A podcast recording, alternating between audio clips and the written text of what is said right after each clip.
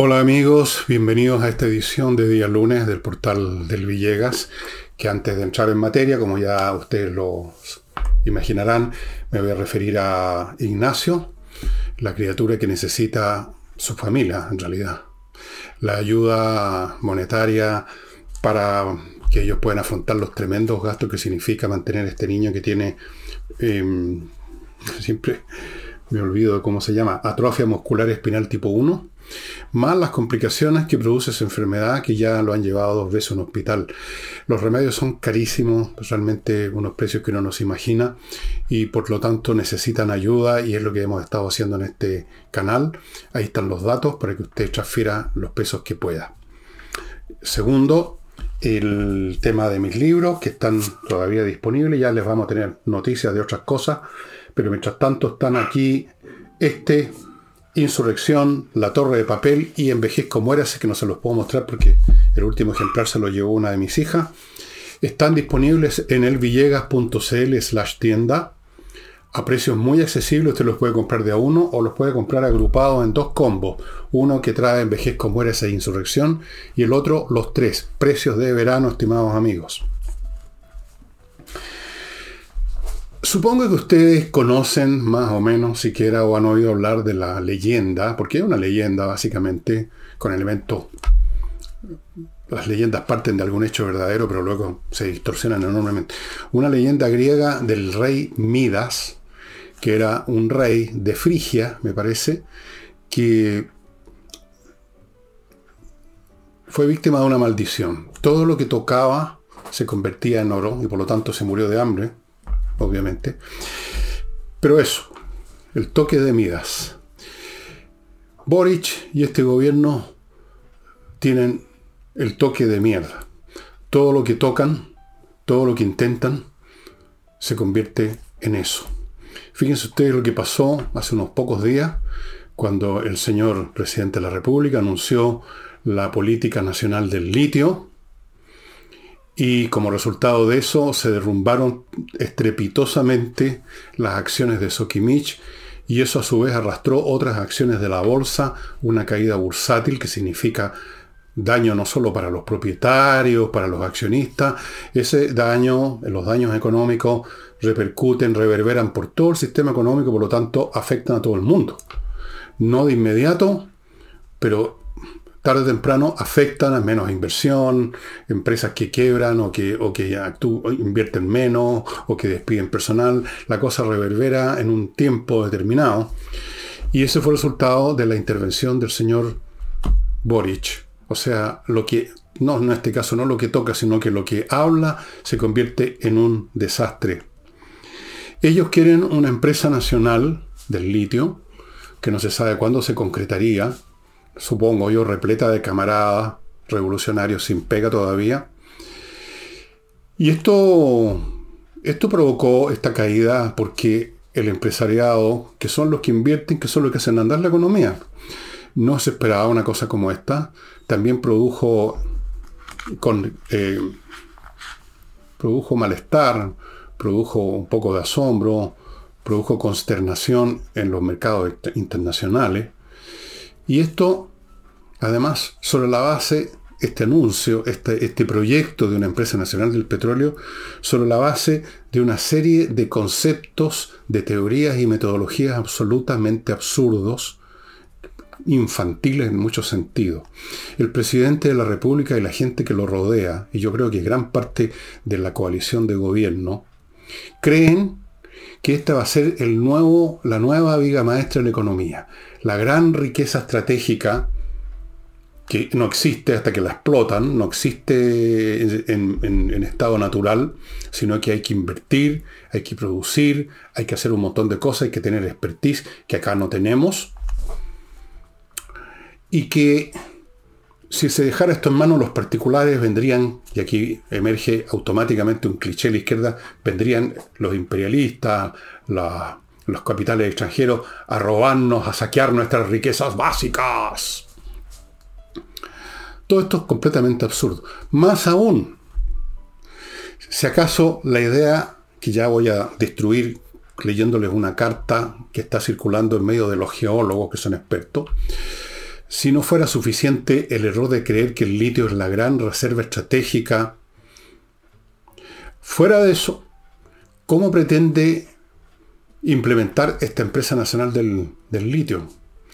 Pretende, y él mismo lo dijo, dialogando con todo el mundo, dialogando con los nativos o pueblos originarios que hayan en la zona donde está el litio, dialogando con los empresarios, dialogando con los trabajadores, dialogando con los habitantes de la zona, dialogando con los pescadores, dialogando con estos, dialogando con los demás allá, diálogo, diálogo, diálogo, que es la fórmula precisa para no poder avanzar ni un centímetro.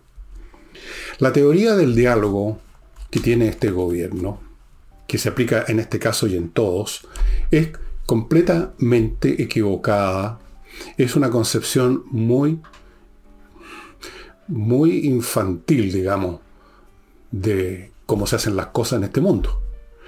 Toda acción, toda iniciativa, todo emprendimiento, ya sea económico o de cualquier tipo, rara vez o nunca cuenta con un consenso de todas las partes que podrían ser afectadas, tocadas o influidas de alguna manera por ese emprendimiento. Nunca. Es imposible. Por lo tanto, cuando la gente de gobierno, y incluyendo el señor Boric, cree que un, proyecto se hace más viable, más expedito, si se dialoga, un verbo que suena muy bien, que es como rico, ¿ah? si se dialoga con gente, y mientras más mejor, está con una concepción completamente equivocada porque es exactamente al revés. Mientras más dialoga, significa que se pone en contacto con más grupos de interés, con más puntos de vista, que tienen distintas perspectivas, distintos intereses, y por lo tanto se hace mucho más complicado avanzar con un proyecto, pues. Es evidente. Si usted consulta a cinco personas, probablemente van a haber por lo menos tres puntos de vista distintos y algunos definitivamente opuestos al proyecto. Si consulta a 20 personas, el efecto, la emergencia de problemas, de obstáculos, de disidencias, se multiplican también. Pues. Por lo tanto, no se hace nada o se llega a un acuerdo falso basado en forzar la interpretación de las palabras, lo cual a poco andar, a medida que las cosas empiezan a hacerse, se vuelven a reinterpretar de acuerdo a los intereses los puntos de vista de cada parte y vuelven a aparecer los obstáculos, pero multiplicados. Multiplicados. Vean ustedes lo que ha pasado en un nivel mucho más pequeño, con algunas construcciones, con algunos proyectos habitacionales, como el que había, que tuvo tanto tiempo parado en la Plaza de. Y ahí no se consultó, no se dialogó con 20.000 personas, con pueblos originarios, simplemente aparecieron tres o cuatro distintos puntos de vista, unos vecinos por aquí, unos ecologistas por allá, y el proyecto de mucha plata estuvo parado, ¿cuánto tiempo? ¿Un año? ¿Dos? Y entonces, ¿qué pasa? Que igual se tuvo que echar a andar porque es mucha plata involucrada y este país necesita que se invierte, que se produzca. Y entonces los distintos puntos que pusieron obstáculos ahora están, digamos, en una posición aún más contraria al proyecto y no se logró entonces obtener ese consenso que supuestamente es el resultado del diálogo. El diálogo rara vez produce un consenso para iniciar algo. El diálogo a priori pone obstáculos. El diálogo posterior, y una vez que las cosas se están haciendo, puede servir eventualmente para limar aspereza, para ayudar a los que estaban en una postura de oposición a reconsiderar, pero mientras tanto el proyecto se está haciendo. Así se hacen todas las cosas en este mundo y curiosamente gente adulta no lo entiende. ¿Por qué creen ustedes, estimados amigos, que existe el concepto en economía y en muchas cosas costo-beneficio?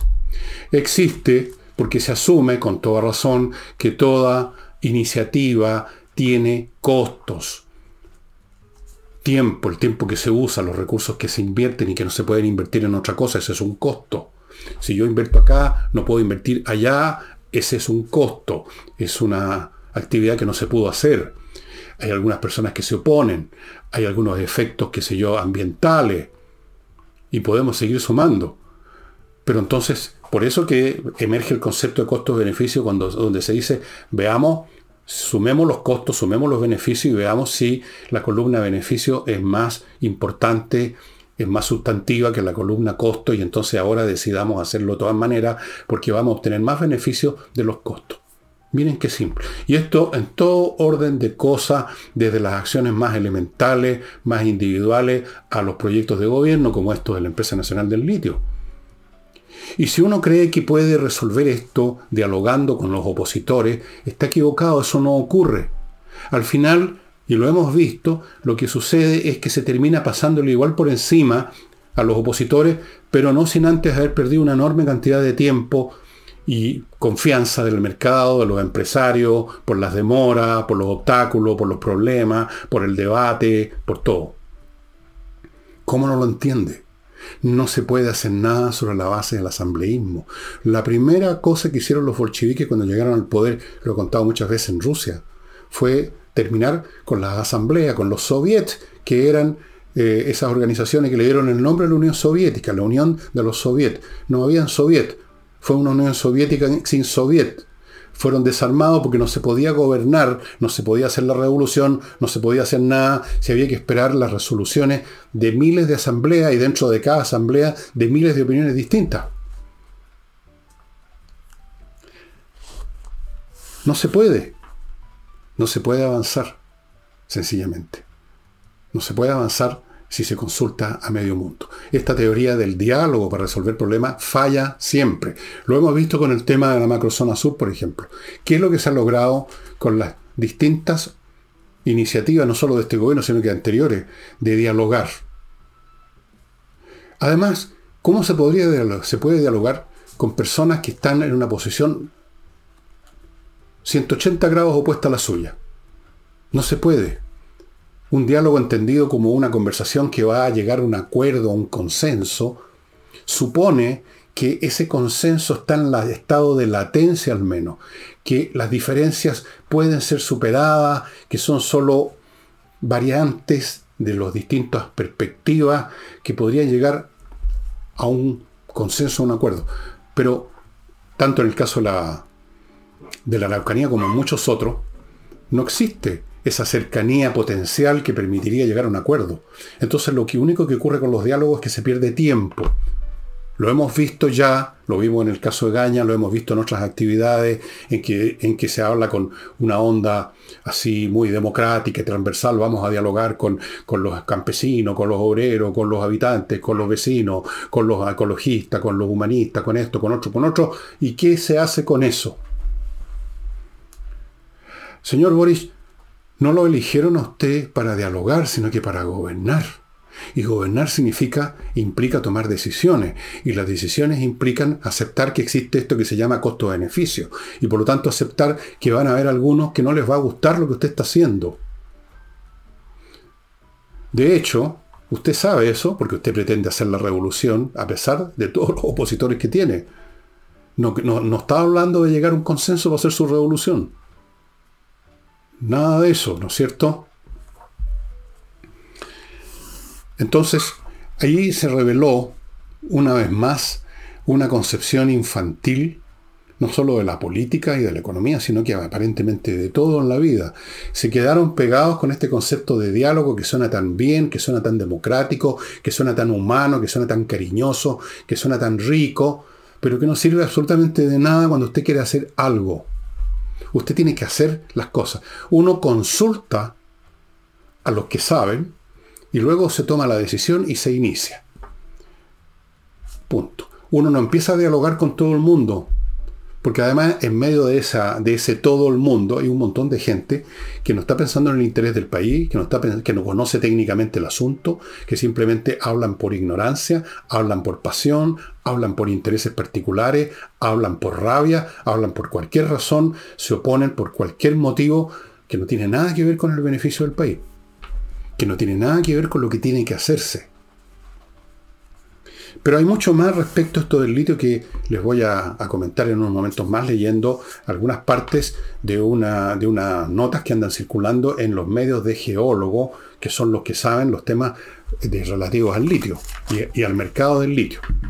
Antes sí, les digo que es obligatorio por la ley de copropiedad 21.442 que todos los vecinos de un condominio o de un edificio estén, sean conocedores de un plan de emergencia para casos de desastres como terremotos, incendios, cosas como esa.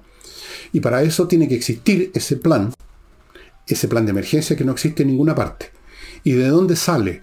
Hay que recurrir a expertos que lo están a usted esperando para que recurra a ello en planemergenciaedificios.cl.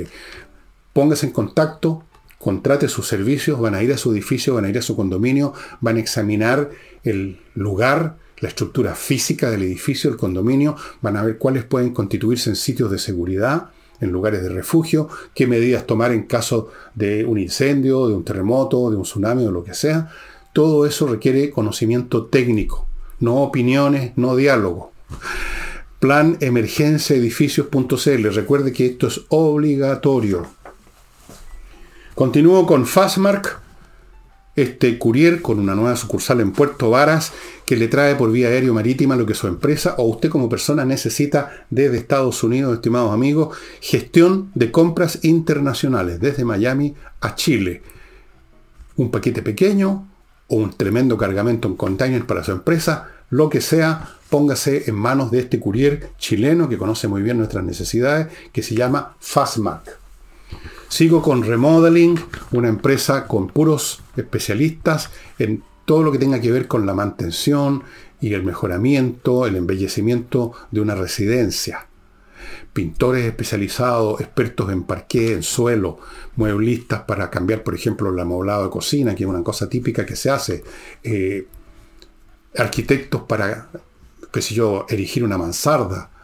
Toda clase de especialistas para que su remodelación de su casa, de su departamento, quede realmente bien. No se ponga en manos de una horda de maestros chasquilla que pueden poner unos anuncios muy bonitos, no cuesta nada en, en Google, pero resulta que son los mismos maestros chaquillas de siempre. Remodeling, estimados amigos. Y termino este bloque con una promoción de Climo, esta vez es hasta el 30 de abril e incluye equipos AMBO AMBO, A-N-W-O, descuentos en el equipo, descuentos en la instalación, aproveche la temporada baja, ya vienen los fríos más grandes, ya está empezando a refrescar en las mañanas y en las tardes. La instalación en cinco días o menos en la región metropolitana. AMBO es la marca de mayor presencia en el mundo en este tipo de materias. Hasta el 30 de abril en miclimo.com. Aproveche ahora la oportunidad. Les voy a leer esta carta, en, la cosa que yo resumí, para que tengan un verdadero concepto de lo que pasa con el litio que se está presentando falsamente como si fuera en sí ya una riqueza que llegar y agarrarla con la mano, como si fuera posiblemente la próxima viga maestra de la economía chilena, etcétera, etcétera, etcétera. Escuchen esto. Fuimos bendecidos, empieza la carta muy buena onda, con 10 millones de toneladas de litio. Pero hay otras 100 millones, 10 veces más de toneladas que están mayoritariamente en Argentina, Bolivia, Estados Unidos, China y Australia. En cuanto al sodio, ya van a ver por qué es importante esto, hay en el mundo 300 veces más, o sea, una cantidad ilimitada. Primer punto, es falso que Chile tenga las mayores reservas del mundo de litio. Tan solo entre Bolivia y Argentina suman cuatro veces más. A medida que la demanda por baterías de litio ha crecido, este compuesto ha aumentado rápidamente de precio y por ende los geólogos se han dedicado a buscar nuevas reservas. Estas se han cuadruplicado en los últimos cinco años y nadie dice que nos sigan haciéndolo en los siguientes diez. O sea, olvídense que nosotros tenemos el monopolio, por así decir, las reservas más grandes de litio. Chile tiene hoy hoy, pero mañana va a tener mucho menos, solo un 10% de las reservas mundiales y probablemente futuro tendrá una fracción de eso.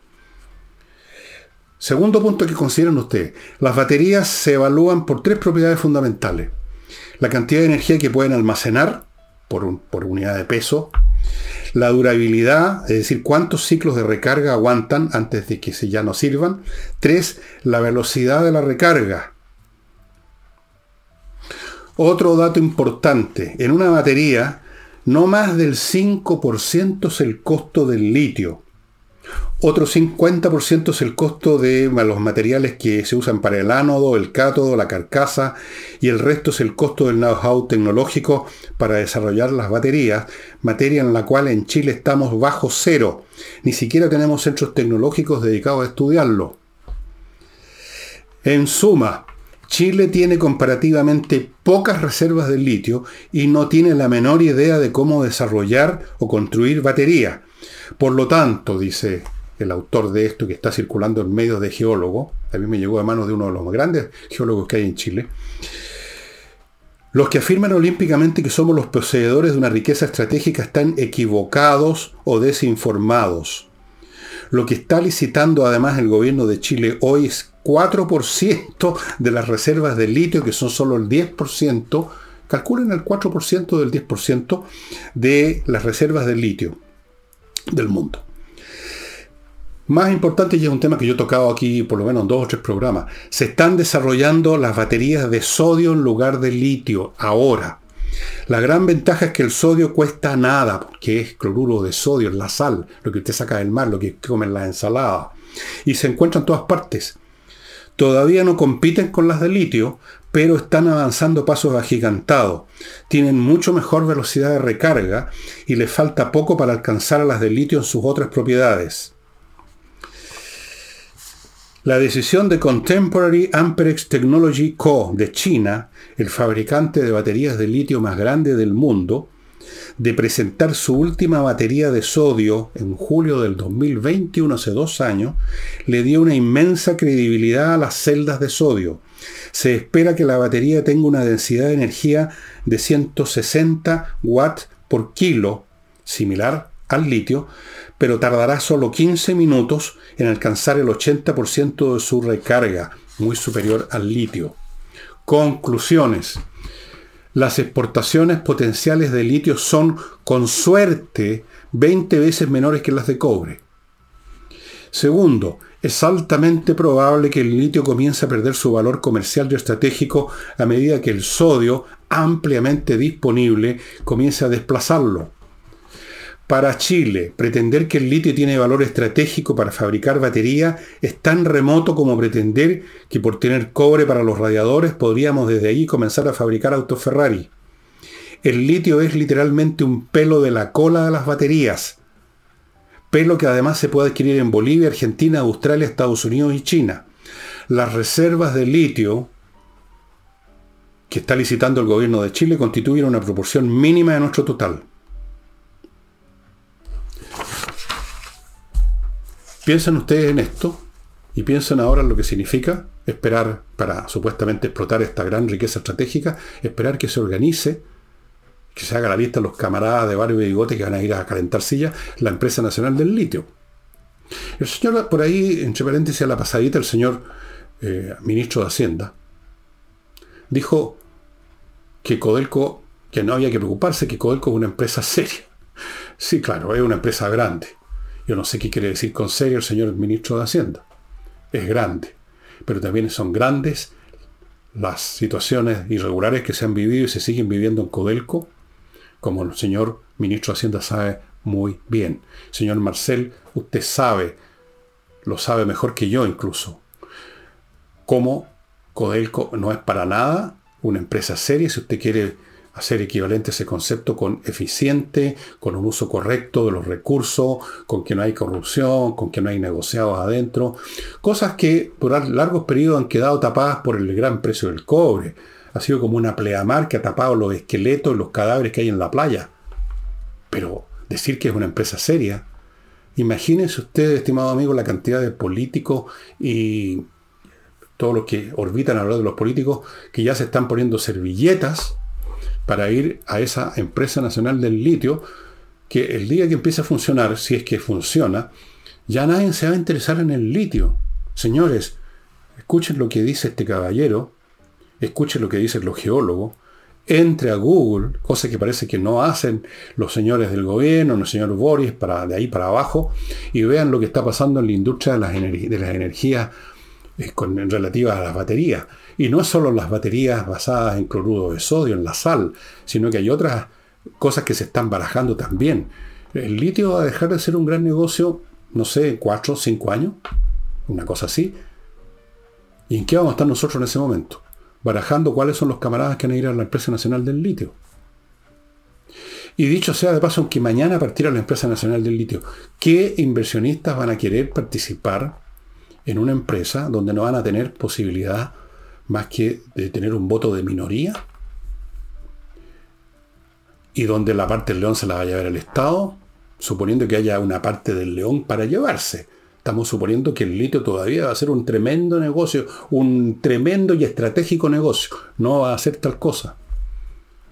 Pero volvamos al principio, el toque de Midas, o el toque más bien de M del señor Boric, que en esta materia, como en todas las demás, como corresponde al ideario de la izquierda, basado en clichés, basado en reflejos condicionados, basado en emociones, en frustraciones, en folletería neomarxista, siguen insistiendo en lo mismo, que las riquezas están ahí, y llegar y sacarlas, que hay que impedir que lo hagan los privados porque son todos unos explotadores imperialistas, que hay que dejar que esto lo haga el Estado, ese amor por el Estado que tiene la izquierda es un tema casi no político, ya sino psiquiátrico. Y yo creo que vale la pena examinar un día de dónde viene esta preferencia porque el Estado se haga cargo de las cosas. ¿Por qué no les gusta que sean los privados, sino que el Estado?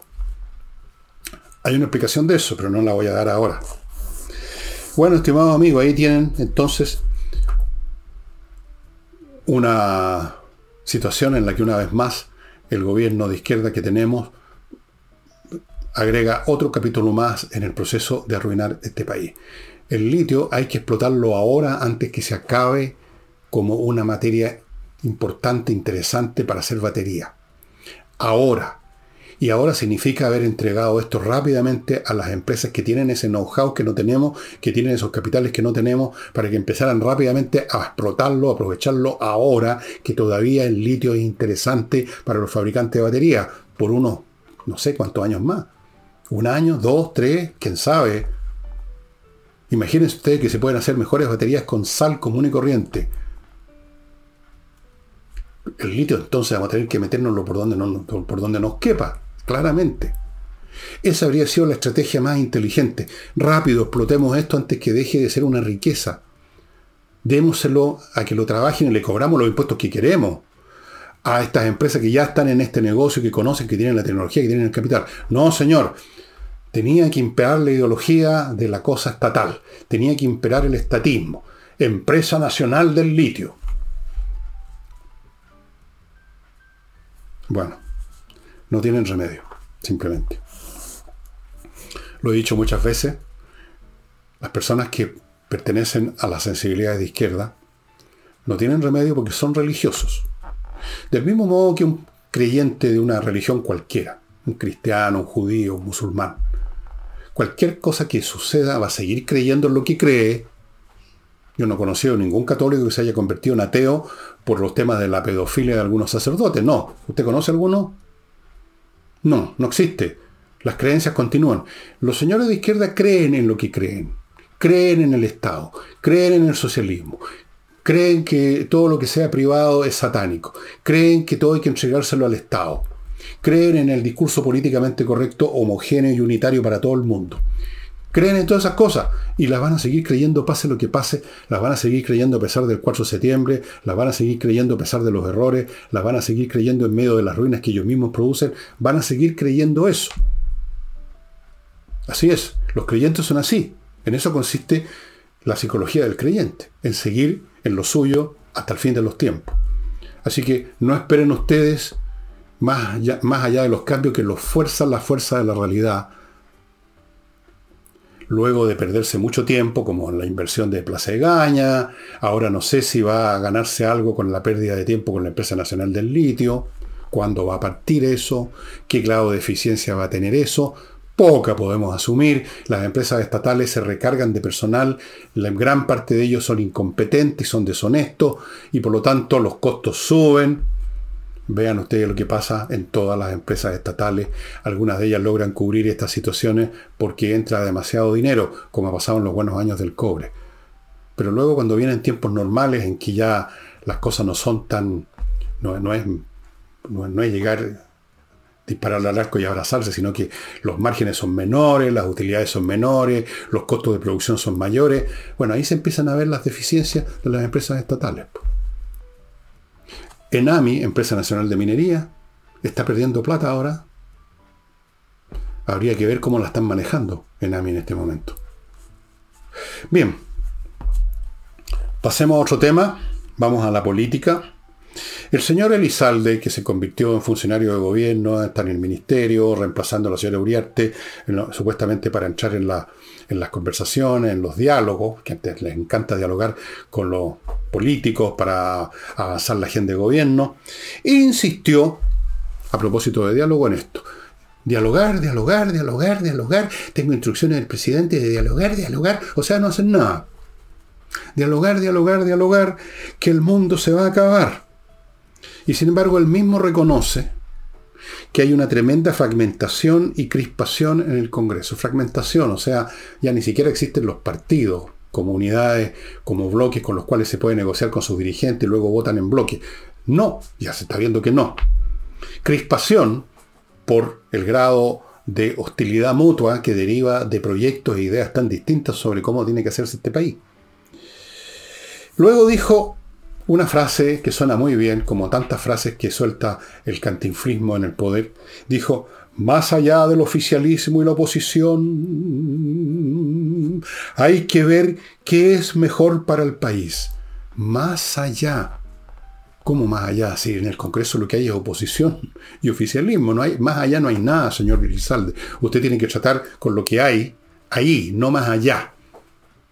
Y por cierto, estas personas, unos son oposición y otros son oficialistas, porque precisamente tienen un distinto concepto de qué es lo que es mejor para el país. O sea, usted está dando por resuelto el problema que hay que resolver. Eso se llama razonar en círculo, señor Elizalde. El problema es que la izquierda y la derecha, si es que existe la derecha, tienen visiones contrapuestas sobre prácticamente todo. De ahí emerge además la crispación una cosa viene con la otra. Entonces, usted supone que existe una cosa mejor para el país que es clara, evidente, que está ahí, pero que los demás, que los oficialistas y los de oposición no ven porque están en su disputa, pero una vez que la vean van a estar todos de acuerdo. No, pues, no es así, no existe ese, ese elemento objetivo y distinto a las partes llamado lo mejor para el país. Tenemos aquí oposición y oficialismo porque se piensa distinto acerca de qué es lo que es mejor para el país. No está resuelto el punto que usted da por resuelto. Una vez que veamos lo que es mejor para el país, que está ahí, ¿eh? nadie lo ha mirado, pero ahí está lo mejor para el país, entonces ahí vamos a seguir, vamos a avanzar. Esto me recuerda, nunca lo olvidé porque me pareció tan absurdo, una vez en los años, un poquito antes de las elecciones de, no sé si fue las elecciones de 1970 o la del 64, creo que fue las del 70. En ese programa de televisión tan famoso del Canal 13, esta hora se improvisa, en un momento dado, entre los panelistas estaba Julio Martínez, el gran comentarista del fútbol ya fallecido. Y por supuesto había mucho ardor en, en los debates entre los partidarios de la izquierda y los de la derecha, habían personajes de mucho peso de ambos lados, y en un momento dado, en medio de esta refriega, Julio Martínez levantó el dedo y dijo, ¿Por qué no hacemos como se hace en el fútbol? Elijamos a los mejores de todos los partidos, hagamos una selección chilena. Olvidó Julio Martínez que incluso para eso, para formar una selección chilena para jugar fútbol, hay distintas opiniones y, cuando llega a formarse quedan personas reclamando que debió haber sido otro el arquero o el mediocampista. ¿No es así? Pero es el mismo análisis, el de señor Elizalde, el de Julio Martínez. O sea, en este caso no es una selección de personas, sino que estaría, digamos, estarían todos de acuerdo, por lo tanto, una selección de personas maravillosa. Bueno, es lo mismo. El problema es que no están de acuerdo. El problema es que no tienen la misma visión acerca de qué es mejor para el país. Eso de qué es lo mejor para el país es un ente que no es independiente de las partes que están crispadas en el Congreso, señor Elizalde. No está como un objeto fuera de esta discusión y es cuestión de ir a mirarlo para que todos se den cuenta que ahí estaba lo mejor para el país, cómo pudimos perder tiempo discutiendo entre nosotros. Es decir, francamente necio el comentario del señor Elizalde, con todo respeto, ¿ah? Permítanme pasar a otro bloque comercial, amigos, que lo inicio con kmmillas.cl, donde usted puede ir a vender sus millas acumuladas en sus vuelos antes que desaparezcan, o si acaso usted va a viajar no las vende, pero si no va a viajar, antes que las empresas se las quiten, vaya a kmmillas.cl y véndalas. Pagan bien. Continúo con Invierta en USA, que le ofrece la mejor opción para invertir en bienes inmobiliarios en Estados Unidos, porque le ofrece un tremendo cartapacio, una tremenda cantidad de opciones para invertir, que ya es una ventaja. Segundo, le abre cuenta en bancos norteamericanos, le consigue crédito, le puede conseguir viceresidencia y cualquier problema van a estar con usted hasta que se resuelva.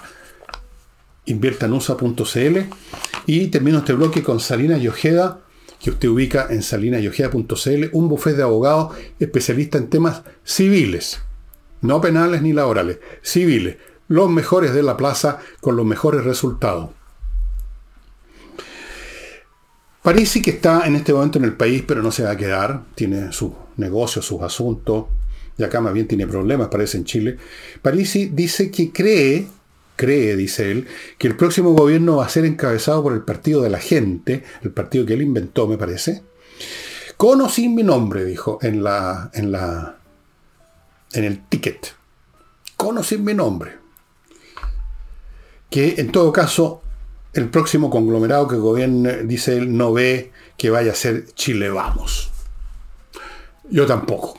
Chile Vamos es una coalición de partidos de derecha absolutamente desprestigiada por su conducta en los últimos 3-4 años, desde la época de Sebastián Piñera, al cual primero torpedearon todo lo que pudieron, luego se rindieron con Piñera a la situación, luego se han convertido en entreguistas, se han convertido en una manga en general de rendidos.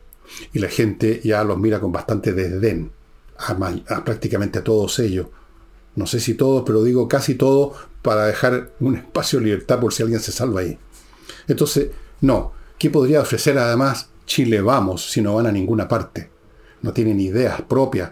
Las perdieron si alguna vez las tuvieron. Se han entregado a, este, a esto que llaman centro derecha, a este pensamiento que es un poquito de esto y un poquito más allá, pero que en el fondo siempre terminan firmando lo que les presenta el gobierno después de algunas pequeñas pataletas, pero que son para la galería nada más. Así que no. Tampoco va a gobernar la izquierda. No imagino cómo aunque pusieran a Marilyn Monroe de candidata a la presidencia, en este caso sería la señorita o señora Camila Vallejo, no veo cómo, de dónde podrían llegar a gobernar. O sea, puede que nuestro país no sea el más brillante del, mundo, pero algo hemos aprendido en este tiempo. Entonces, ¿quién? Bueno, en la izquierda, por lo que me dicen mis contactos que tengo ahí, personas que me cuentan cosas, en el Frente Amplio específicamente, están preocupados porque temen que el que les va, los va a pasar a llevar a todo el Partido Republicano. No por casualidad, José Antonio Cas, que es el líder de ese partido, está en el primer lugar en las encuestas de preferencias para eh, dirigir el país en la próxima oportunidad. Y, y, dicho sea de paso, los dos que lo siguen también son gente de derecha. El Partido Republicano ha avanzado muy rápido porque han tenido una virtud, por lo menos una virtud, y es de no entrar a estas negociaciones que son en el fondo rendiciones. Se han mantenido como bloque aparte prácticamente todas las veces cuando han participado ha sido para decir nosotros no vamos a participar, nosotros no nos vamos a meter en esto, nosotros no vamos a dar el sí de las niñas con tal o cual proyecto eh, originado en última instancia del Partido Comunista y luego adornado, adobado, decorado, camuflado con palabrería agregada por los escribanos de la izquierda. No. Esa sola cosa, esa sola postura del Partido Republicano, esa postura de estar firme con lo que uno cree que es realmente la base para crecer de un partido y no las transacciones del minuto que son negocio para hoy, pan para hoy, hambre para mañana, eso es lo que le da al Partido Republicano unas chances que no sé cuáles serán, no tengo idea, lo que vaya a pasar en tres años más, pero lo que sí tengo claro es que la izquierda no veo por dónde podría gobernar. Salvo que en estos tres años se produzca una situación milagrosa, propia, digamos, de la aparición de la Virgen de Lourdes o algo así, a ese nivel de que este gobierno lograra cambiar sus ideas en un 100% y empezar a manejar bien las cosas, pero no veo cómo. yo mismo acabo de decir que los gente con creencias religiosas, o en este caso políticas, no cambian. Nunca cambian. Y de hecho meten las patas una y otra vez por, la, por esa razón. De hecho, al contrario, meten mal las patas porque en un momento dado se sienten que las llevan, que la llevan, que están con ventaja y además de ser no muy inteligentes les brota la arrogancia, como lo vimos con muchos personeros de la comisión o de la, ¿cómo se llama?, de, la Convención Constitucional. ¿Cómo hablar? Nosotros ganamos y que ahora nosotros vamos a determinar cómo va a ser Chile. Y miren lo que les pasó. No, se ve difícil, ¿no? Se ve medio imposible. La derecha también. Así que va a ser una fuerza nueva. Va a ser una fuerza nueva. París cree que el Partido de la Gente, una de esas puede ser. Yo no sé si los republicanos, tengo idea. Solo sé lo que no va a ocurrir. Ni la derecha ni la izquierda. Vienen fuerzas nuevas fuerzas como los republicanos, como el Partido de la Gente, quién sabe si aparece los amarillos agarran vuelo en algún momento, aunque lo dudo, porque los amarillos están con el pecado original de ser amarillos. Estar ahí otra vez jugando en la cosa del que sí, que no, un poquito de esto y un poquito más allá, esta cosa mediana, mediocre, intermedia, que trata de conciliar eh, Dios con el diablo, todo eso no funciona en este momento. No. Pero en una de esas, en una de esas, estimados amigos, porque cosas como estas pueden ocurrir, pero no lo creo. Eh, volviendo un poco al litio, en cuanto a las repercusiones en el, eh, en el, país, el señor Meves de la Confederación de Reproducción del Comercio, que mostró ser una persona que no tiene, que no tiene problemas para hablar, lo que, para decir, eh, dijo que temía, y cuando dice que yo temo, se refiere al sector que representa, una ola de estatizaciones dijo, está presente el fantasma ideológico de las estatizaciones. Y tiene razón, porque esa es la ideología de la izquierda. La izquierda cree fundamentalmente en el Estado.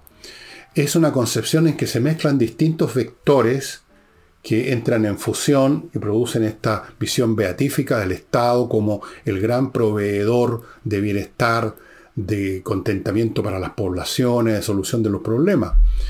Uno de esos vectores de una visión, yo diría que se remonta a la época del paleolítico de la historia humana, en que creen que las naciones modernas son como una comunidad tribal del año 20.000 a.C., o sea, un ente homogéneo donde no hay intereses distintos, visiones distintas, están todos aglutinados en los dos o tres clanes familiares, todos prestan, dan, dan su veneración al tótem tribal, son una sola masa, como una sola persona, y entonces esa sola persona tiene por lo tanto un solo interés, una sola visión, y por qué no lo representamos con el Estado, que es la encarnación administrativa, llamémoslo así, de esa visión.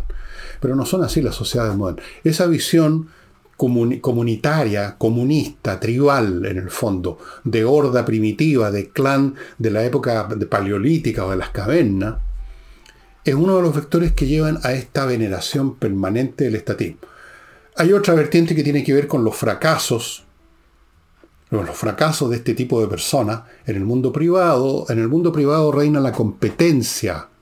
Los mejores ganan y suben y los peores se quedan abajo. Eso es horrible para los que pierden.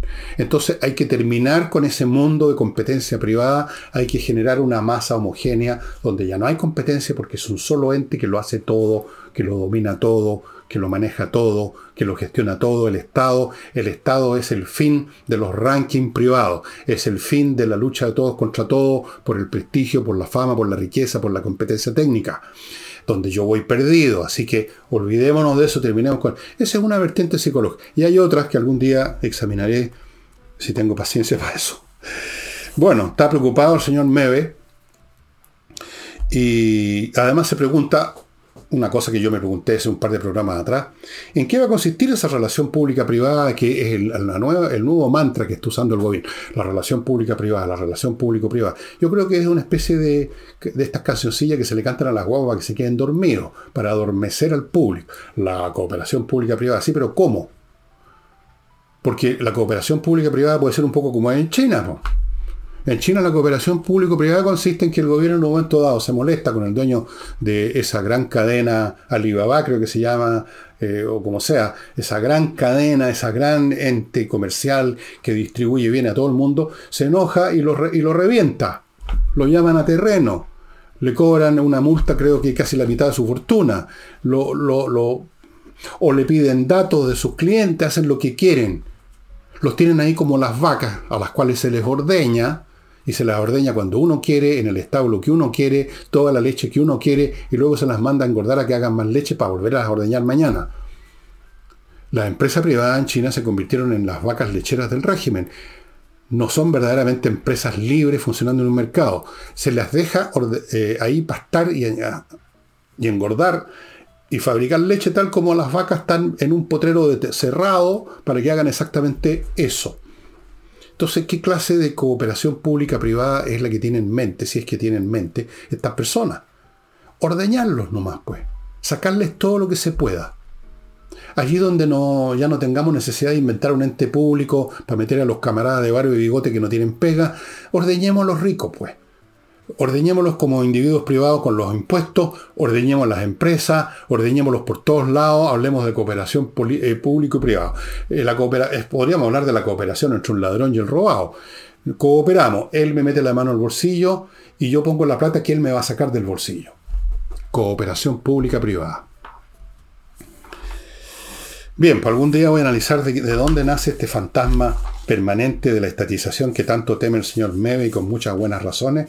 Les cuento ahora de compreoro.com, donde usted puede comprar oro y plata en lingotes de distintos tamaños, todos de 99,9% pureza, certificado por la Universidad Católica, una excelente reserva, un bien que no pierde valor y que usted puede transportar a donde quiere, está al abrigo de las oscilaciones de las bolsas y por lo tanto es una excelente póliza de seguro efectivamente.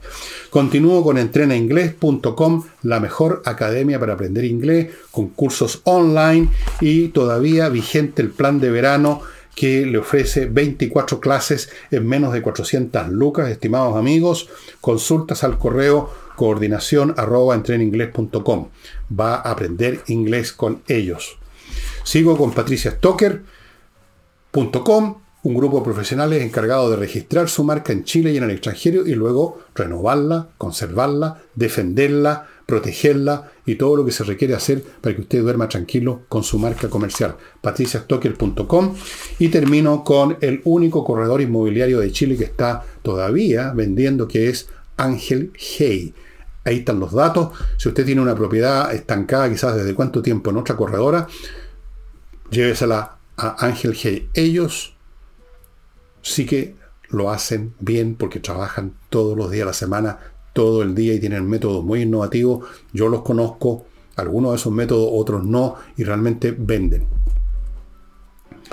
Y el libro que les quiero mostrar hoy, se lo he mostrado en alguna oportunidad, es de este gran escritor Jared Diamond, que es el autor de Armas, Gérmenes y Acero, que ganó el premio Pulitzer. Este libro se llama, y entiendo que está en castellano, Colapso, y dice cómo las sociedades escogen fracasar o tener éxito. Interesante porque efectivamente no es que la sociedad en su conjunto, como si fuera una persona, sino que sus élites, o parte de sus élites, y no solamente en un día, sino que en un proceso, a veces eligen el fracaso, como lo estamos viendo en Chile, con la empresa nacional del litio, entre otras cosas. Pero hay muchas más.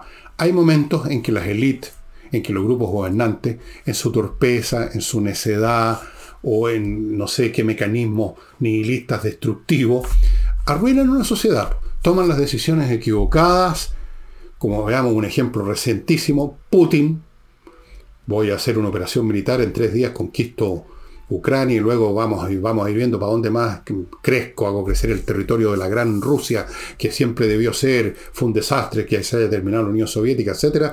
Y miren, en el berenjenal que está metido ahora el señor Putin, no haya que hacer el hombre, todo le ha salido mal malas decisiones que está llevando la, ya llevaron a la ruina a Rusia, la van a llevar más abajo todavía. Es posible que ese país se desintegre. Es un tema que están viendo muchos analistas, porque ya habían divisiones internas y siempre las ha habido en ese territorio inmenso.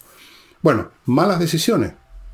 Malas decisiones a veces de un individuo, malas decisiones de un grupo, malas decisiones de un día o a lo largo de un periodo, malas decisiones. Y aquí tienen ustedes buenas y malas decisiones en este libro en que trata un montón de casos.